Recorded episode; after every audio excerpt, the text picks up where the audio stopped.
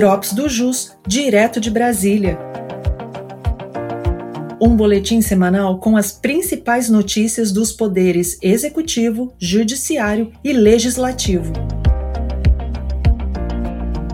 Olá, eu sou Vitor Hugo, advogado da Unidade de Brasília, e neste episódio vou compartilhar com vocês as principais informações da última semana.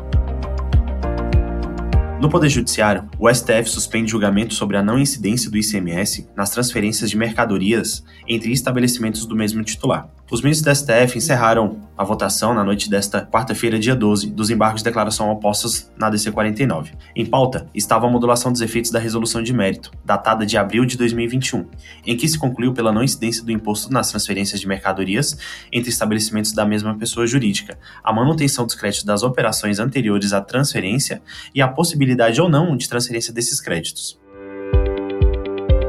Em linha com o voto vencedor do relator, ministro Edson Fachin, o tribunal, por maioria, concluiu que restava assegurado o direito ao crédito da operação anterior, em observância à não cumulatividade, e, portanto, considerou inviável o estorno dos créditos.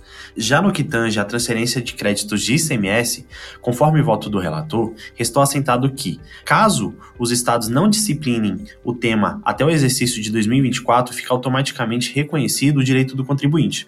Finalmente, entendeu a maioria do plenário pela necessidade de modulação dos efeitos da decisão, a fim de que tenha eficácia pro futuro a partir do exercício financeiro de 2024, ressalvados os processos administrativos e judiciais pendentes de conclusão até a data de publicação da ata de julgamento da decisão de mérito. Não obstante o conteúdo dos votos proferidos, o julgamento foi suspenso para a proclamação do resultado em sessão presencial, muito provavelmente diante da divergência dos votos quanto ao marco temporal da modulação.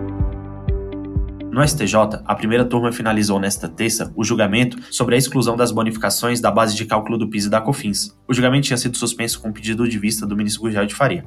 A relatora deste caso, a ministra Regina Helena, havia votado pela exclusão das bonificações da base de cálculo, por entender que os valores não são receita para os varejistas. O ministro Gurgel, em resumo, acompanhou a ministra Regina Helena e defendeu que as rúbricas, descontos, bonificações e outros devem ser classificados como mera redutora de custo de aquisição e não como receita. Entendeu ainda que, no regime não cumulativo, a contribuição ao PIS e à COFINS incide sobre o total das receitas auferidas no mês pela pessoa jurídica, independentemente de sua denominação ou classificação contábil. O ministro Sérgio Cuquina também acompanhou a ministra relatora, assim como o ministro Manuel Errar, que já havia apresentado voto na sessão anterior. Dessa forma, a turma por unanimidade deu parcial provimento ao recurso do contribuinte.